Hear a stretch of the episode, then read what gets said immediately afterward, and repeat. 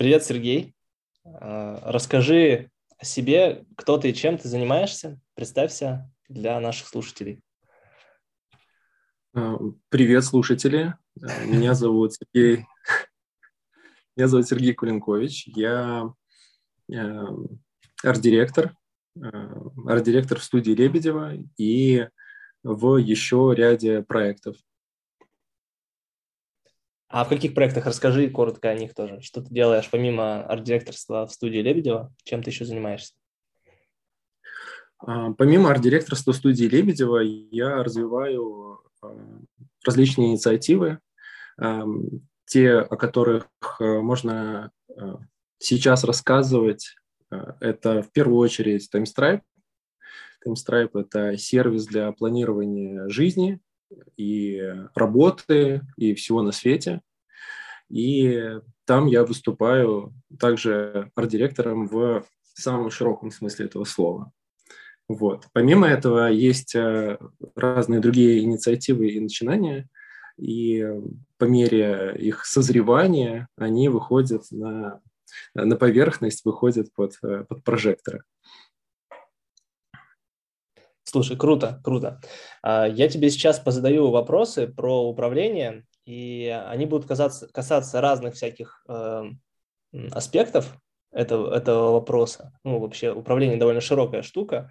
Вот. Мне будет интересно, если ты расскажешь про свой опыт именно про управление дизайнерами, потому что у нас такого человека, у меня еще такого гостя не было, который бы рассказывал про управление дизайнерами. Вот, поэтому, мне кажется, это будет интересно. И первый вопрос э, – это кто такой руководитель и в чем суть его работы? Вот с точки зрения арт-дирекшена, э, кто такой арт-директор тогда, если мы перефразируем?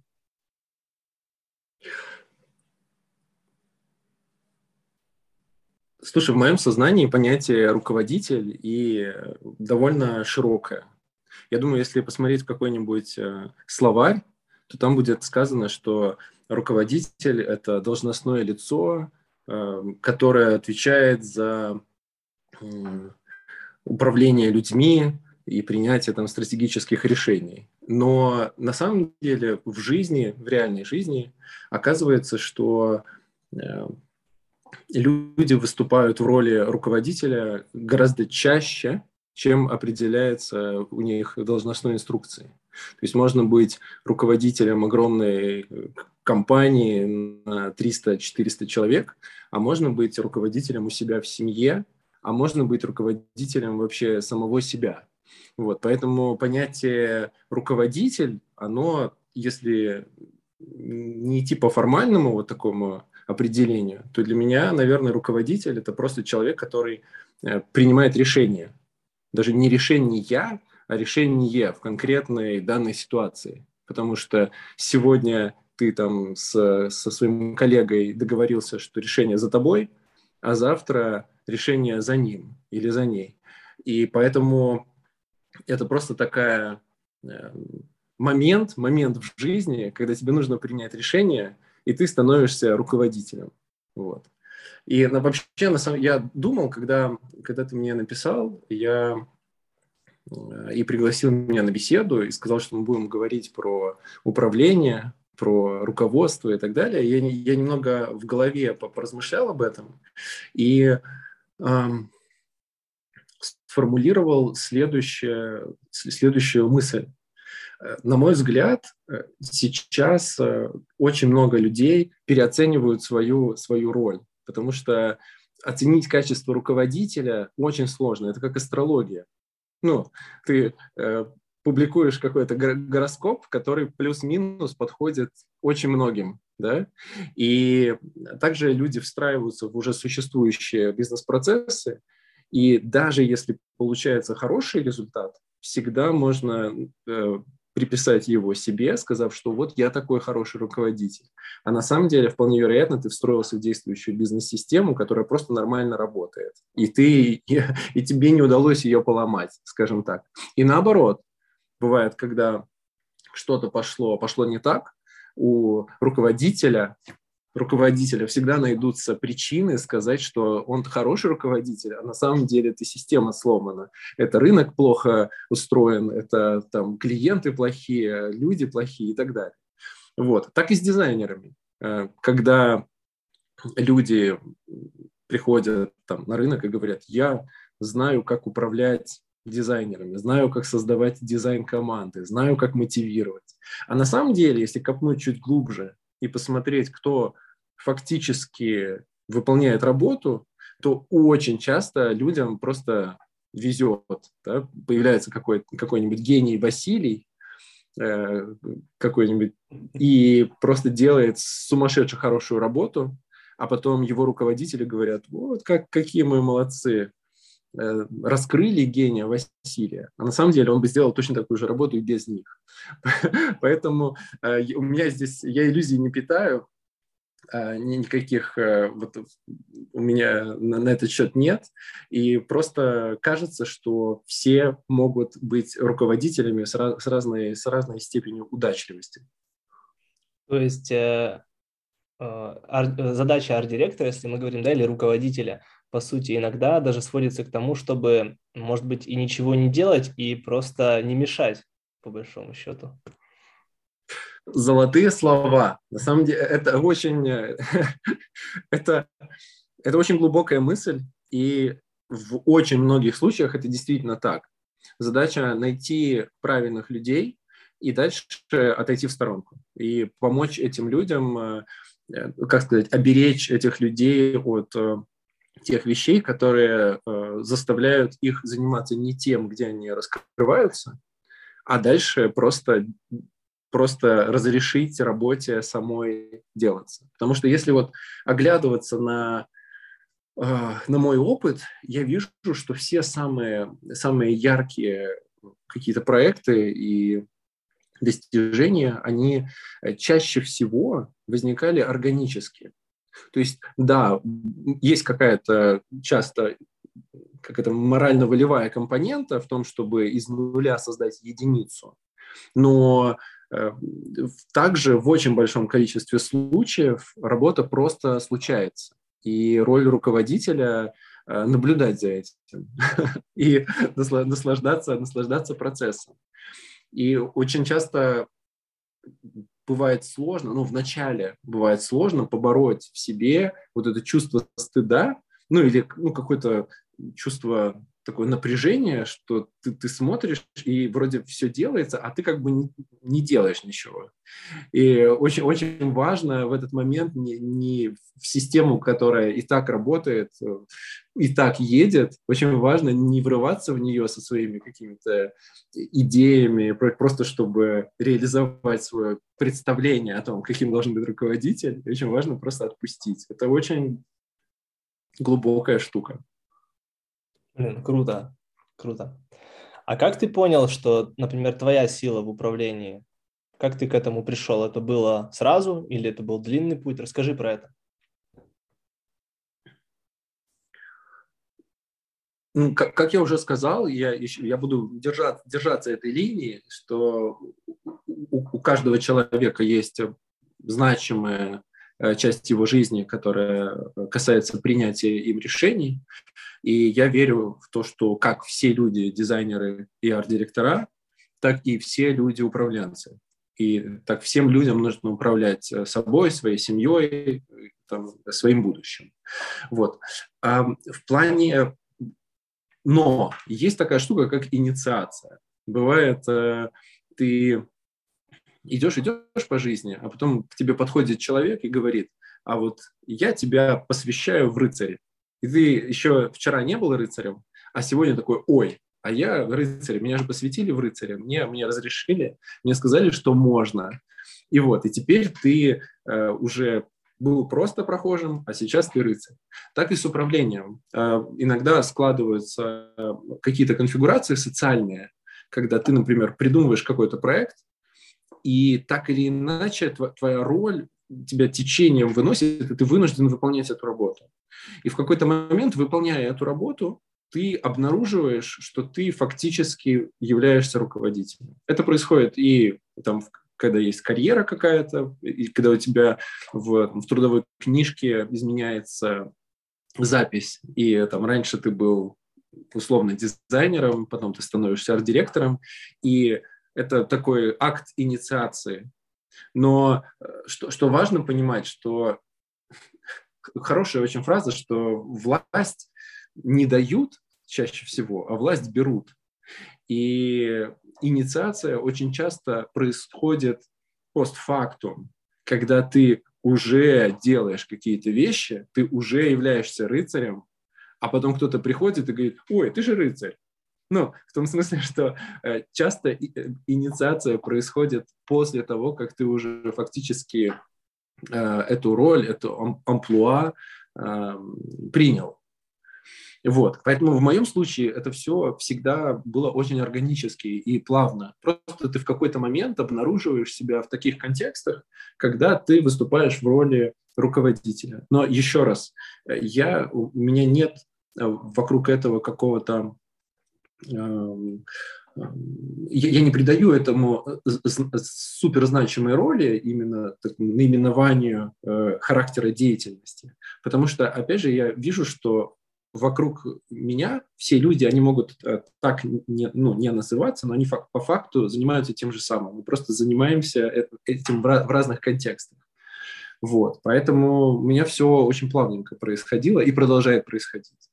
Просто ты управляешь разными системами с, с разной конфигурацией. Где-то ты управляешь маленькими группами людей, где-то сам, управляешь самим собой, пытаешься договориться с собой, как-то себя уболтать, э, обмануть. Э, обмануть можно только себя, если что.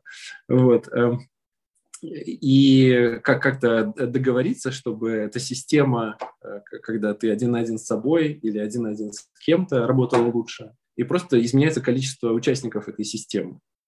Вот, поэтому в общем, я не понял, что моя роль, э, как, как ты спросил, когда я понял, что моя сила в управлении, э, я пока, пока не понял. Это очень плавный градиент, как мне кажется. Mm-hmm. То есть это, ты даже подразумеваешь, что, возможно, ты не достиг еще никакого пика да, в этом плане, то есть еще есть чему учиться. Сто процентов, сто процентов. И ага. я, я надеюсь, что я, я никогда его не достигну, потому что как только, как только ты его достигаешь, это тревожный, это, это очень тревожный сигнал. А, а почему? О чем, сигнализирует? Что, о чем он сигнализирует? Что это может значить? Если человек думает, что вот я, кажется, все достиг теперь, я все знаю, все познал. Мне кажется, это, это, это, это страшно, если такое происходит, потому что на мой взгляд, это явный сигнал о том, что ты уперся в слепую зону, э, что ты очень самонадеянный, эм, ну, человек, который просто не, не, не, не понимает, э, как устроен мир, не понимает, что у этой шкалы э, нет начала и конца. Нельзя быть полным новичком и нельзя быть суперпрофессионалом. То есть, если ты в какой-то момент тебя Э, случай, череда случайных событий твоей жизни одурманит настолько, что ты э, посчитаешь, что ты достиг конца этого спектра, это очень хороший сигнал о том, что тебе вот самое время начинать искать, что там, что там дальше, потому что конца никакого нет. Круто. Слушай, я немножко отойду от вопросов э, своего привычного списка, задам один вопрос вне него. Он э, такой вопрос. Его задают все, Э, я часто его тоже слышал, нужно ли дизайнеру становиться арт-директором. Это относится, возможно, еще в частности, ты говорил про честность с собой, что себя нельзя обмануть. Вот как не обмануть себя и не надумать дизайнеру там, себе, что ему надо быть арт-директором обязательно. Вот. Такая штука. Э, я, если позволишь, немного вернусь. Я э, когда я говорил про то, что можно управлять системами с разным количеством людей, и когда я говорил про себя и про методы управления собой, я среди методов управления перечислил в том числе и обман.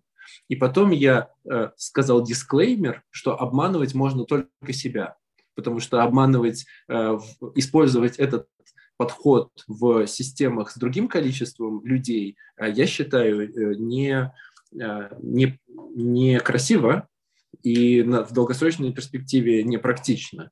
Вот, поэтому ни в коем случае не является рекомендацией, если что. Вот, это первый момент. Второе про дизайнерство и арт-директорство.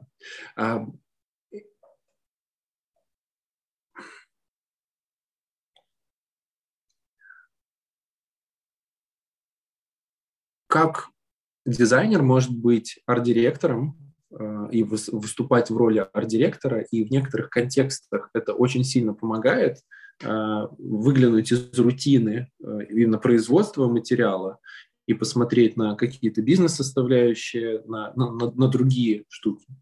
Так и очень полезно движение наоборот, в обратную сторону, когда арт-директор выглядывает из своей вот э, рутины ежедневной и начи- э, возвращается к, к тому, чтобы повзаимодействовать с материалом, э, нарисовать какой-то макет, сделать прототип, нарисовать на э, салфетке какую-то систему, потому что это тоже очень важно. И если арт-директор сам не понимает, из какой глины все лепится, или в какой-то момент э, вот э, так ну, фокусируется чисто на арт-директорской компоненте, то он может потерять, э, потерять связь с реальностью. И те его решения, которые он будет предлагать дизайнерам, они будут непрактичные, они, будут не, не, они не будут выживать в, реальном мире. Поэтому важно, важно движение как в прямом направлении, так и в обратном. И я, я стараюсь всеми силами избегать фраз «должен», э, «обязан», вот дизайнер обязан быть архитектором. Ничего подобного. Есть очень много супер классных э, э, дизайнеров, которым просто некомфортно, например, общаться с людьми, общаться с клиентами, или некомфортно рассматривать бизнес-компоненту каких-то процессов. Вот. Это совершенно нормально, и каждый человек выбирает просто Э, по, по, по своему набору способностей, интересов, э, то, то амплуа, в котором он раскрывается лучше всего. Вот. Я, я противник эм, э,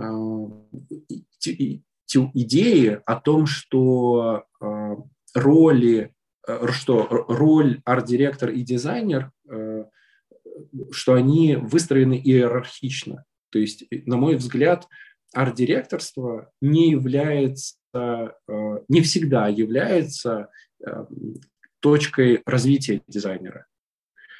Бывает ситуация, когда человек приходит в дизайн через управление дизайн-процессами, а потом находит свой интерес в том, чтобы непосредственно своими руками создавать новые смыслы. И, в общем, мне кажется, что это параллельные два трека, которые друг с другом очень сильно пересекаются. И Э, просто если тебе хочется сделать, э, э, если кто-то сейчас слушает, слушает нас, и ему хочется сделать этот переход из, одно, из одной роли в другую, то самое простое, что можно, можно сделать, это просто начать выполнять эти, эти функции, и через какое-то время ты, ты не заметишь, как просто тебе можно будет изменить подпись на визитке. это произойдет абсолютно органически. Слушай, круто, спасибо тебе за этот ответ. А, следующий вопрос такой. А, как ты думаешь, можно ли научиться руководить и управлять, или это дар? Ну, наверное, вот так я это сформулирую. То есть это врожденная штука у кого-то, или этому люди учатся всю жизнь? как я сказал в самом начале, э, очень сложно определить э, критерии качества, поскольку это очень многокомпонентная система. Э, когда речь идет об управлении, ты управляешь людьми, а все люди разные, и они в разных контекстах, у них разные должностные там, инструкции и так далее. И сложно оценить, хорошо человек управляет или нехорошо. Поэтому, отвечая на твой вопрос, я считаю, что действительно можно э, научить управлению кого угодно. Вообще, что другое дело, что контексты очень разные. И человек с одним майнсетом, с, одним, с одной конфигурацией э, справится с управлением, например, какой-нибудь военной структуры, да? а другой человек просто в этом рынке, э, ну, в, в этом окружении просто не, не, не справиться от, от, самого, от, самого, от самой атмосферы. И наоборот. Поэтому здесь это очень такая неконкретная штука. Действительно, научиться можно очень многому. И как опыт, э, как вот я, я вижу, что люди, которые попадают часто, ну, их жизнь, как-то волны жизни выносят в, на какие-то управляющие э, роли, они по своему характеру, потому что они говорят, потому как они думают, они немногим отличаются от э, коллег, которые просто выполняют э, похожие, э, похожие задачи на других ролях. Вот. И из этого я делаю вывод о том, что в целом руководить может кто угодно. Другое дело, будет ли он эффективен, как померить эту эффективность, это уже другой вопрос. И это тоже как градиент. Вот. Я, я верю, что у, у под, под разных людей можно найти разные конфигурации, при которых их управленческие навыки будут раскрываться наиболее хорошо. Вот. И тут э, все сводится не, не к тому, чтобы самому стать э, человеком, который называет себя управленец, а все сводится к тому, чтобы э, начать это делать и найти рынки, на которых именно твоя конфигурация знаний, умений, энергии, всего, всего остального будет наиболее эффективна. Вот вот как-то так. Ну, слушай, это очень классный ответ, на самом деле, что нету, получается, каких-то, какого-то единого набора качеств и навыков, по сути, у руководителя. Они могут быть разные и могут варьироваться в зависимости от той сферы, где ты находишься. Если бы... Совершенно верно. Да, если бы мы говорили про а, работу, например, в дизайне, а, то есть ли там какие-то особые навыки, которые нужны а, руководителю или арт-директору при работе дизайн-студии, например?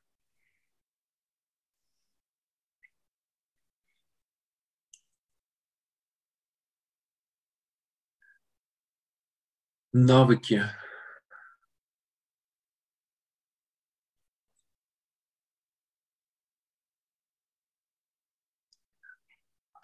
Ну, при работе с э, творческими людьми важно конечно, понимать, как, как устроен материал, как, как создается дизайн. И важно понимать, а, чего... Важно понимать стоимость, стоимость а, решений.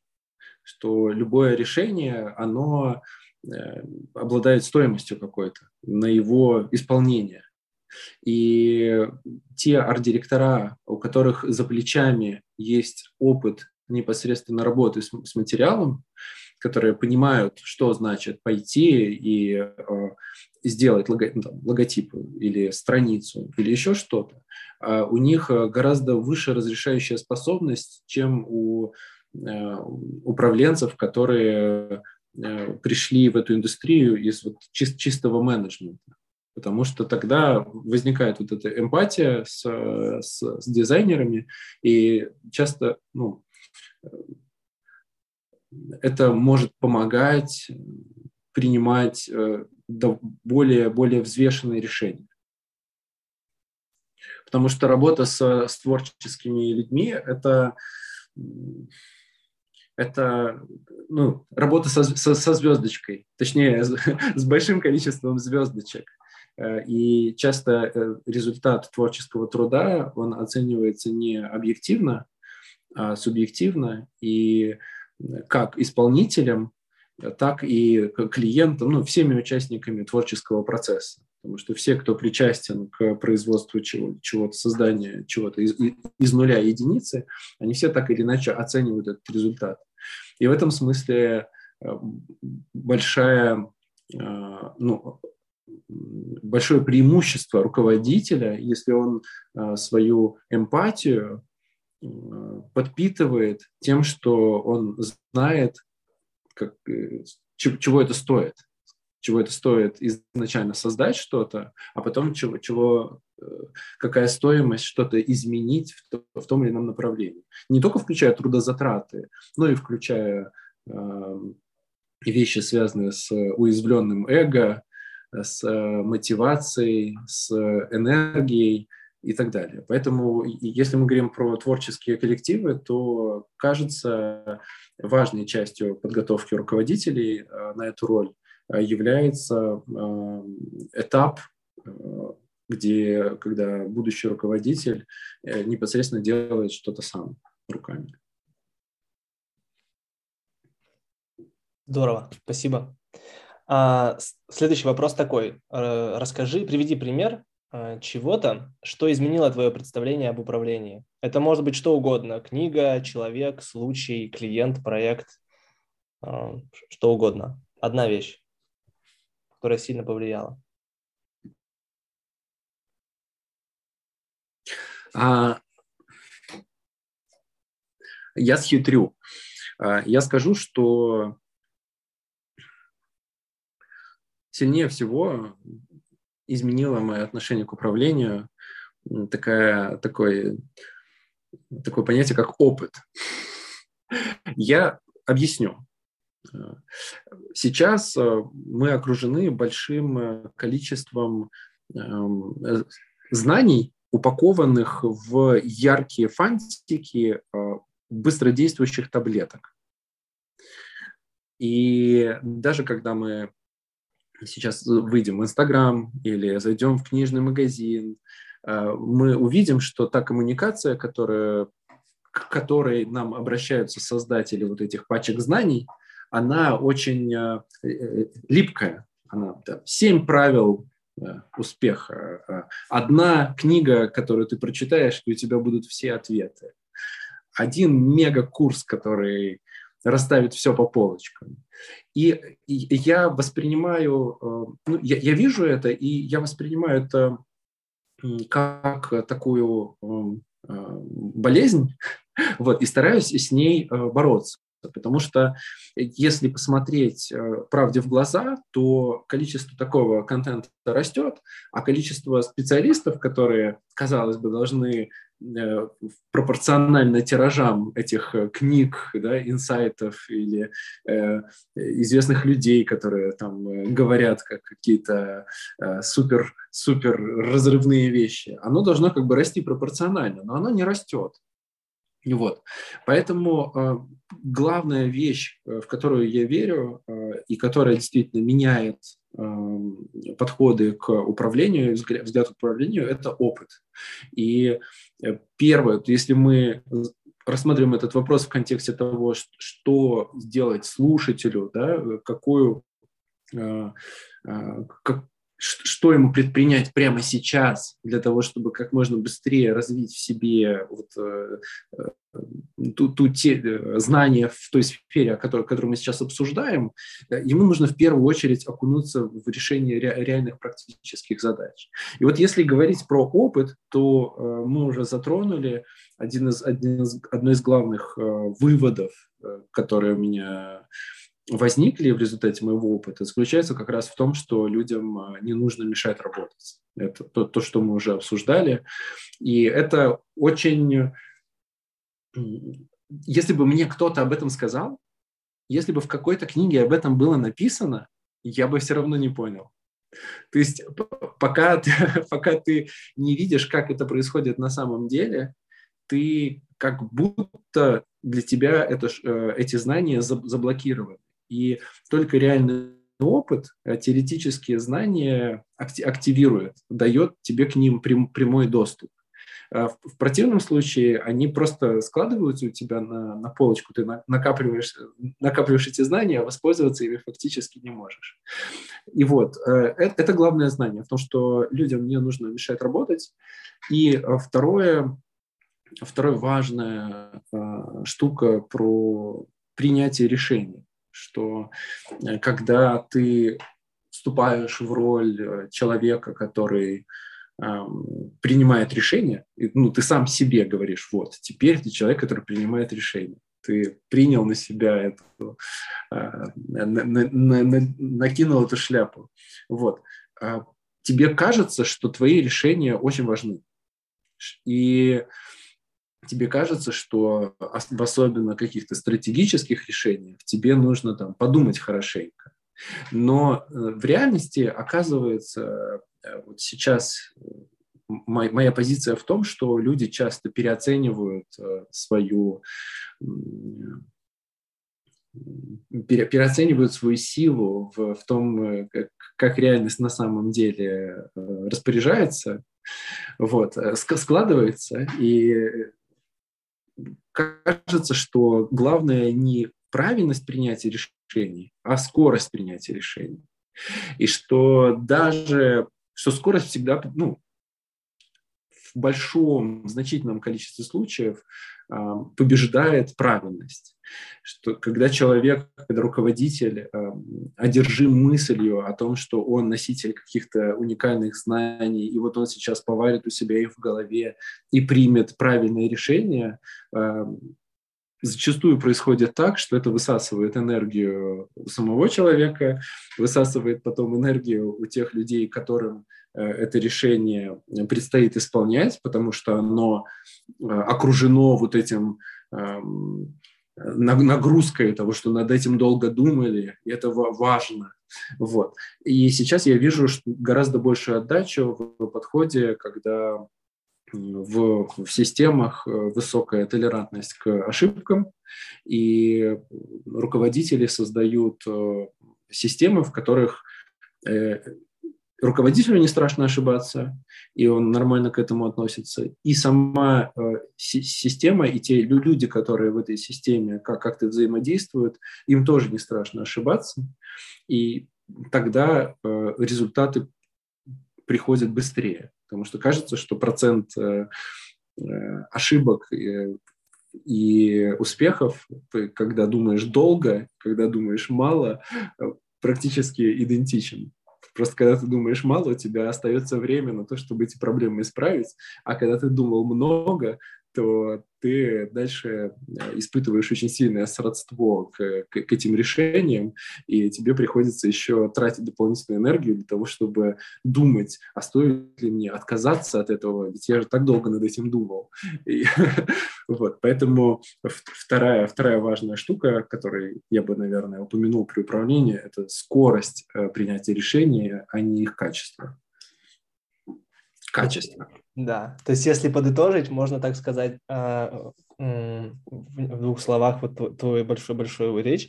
А, важно, если хочешь научиться чему-то, например, управлять, нужно идти и пробовать это на практике. Первая была мысль. И вторая, вот которая, которую ты сейчас закончил, это принимать решения быстро, потому что ты все равно будешь ошибаться. То есть даже если ты будешь думать, что ты принимаешь правильное решение, оно все, может быть ошибочным, просто с ним будет сложнее потом э, расстаться мысленно. Гораздо. Да, совершенно верно. Класс, очень полезные советы, слушай. Очень здорово. А расскажи э, про твой самый крутой способ принятия решений. Если у тебя есть какая-то сложная ситуация, не знаю, э, в работе, в жизни, не, не суть важно, как ты принимаешь решения? Как, какой у тебя подход, метод? Как, как это устроено?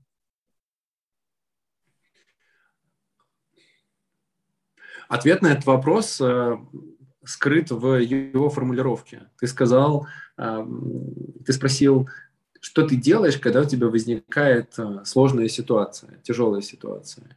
И главный ключик, э, который такой отмычка, которую я нашел, заключается в том, чтобы попытаться побороть слово «сложный», попытаться побороть э, слово «трудный». И когда приходит какая-то задача такая, которая кажется серьезной, она выглядит как такое э, грозовое облако тяжелое, и ты, и ты вдруг превращаешься в философа, да, мыслителя. Тебе, тебе нужно сделать что-то очень важный выбор. И вот штука, которая парализует скорость, это как раз важность, э, кажущаяся важность. Потому что если положить руку на сердце и достаточно долго с собой один, один раз и навсегда поговорить под, под звездным небом, то становится очевидным, что в целом не важно особо ничего. Вот. И один раз разрешив себе дисконтировать важность решений, это очень сильно ускоряет твое твой прогресс. Вот, и это мой, мой такой э, секретик, э, это мой э, такой секретик, который я тебе передаю.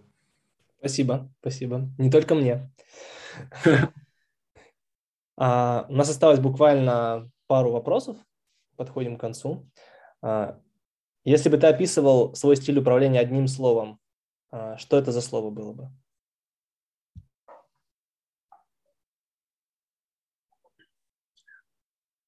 Смекалочка. Круто. На самом деле, да, смекалочка, потому что чаще всего а, роль, эм, ну, я вижу, что я раскрываюсь эм, часто именно в, жанре, когда команда варит э, кашу из топора, когда очень большое количество неизвестных, и большое количество неизвестных э, парализует э, участников процесса, и меня в том числе. И единственный способ э, конвертировать собственную энергию в то, чтобы начать начать создавать как, какую-то штуку и по ходу дела, э, используя смекалку, смотреть за образующимися в результате возможностями и эти возможности как-то за, закидывать в, это, в, эту, в эту кипящую кипящую штуку с кашей. Возможно, кто-то из слушателей э, не понимает вообще, о чем идет речь, что за каша, что за топор, вообще, что происходит. Так вот, есть э, такая сказка э, народная, наверное, да, народная. По-моему, да, да, народная сказка. Вот, про, про, про какого-то чела, который, который э, пытался, пытался сварить суп, и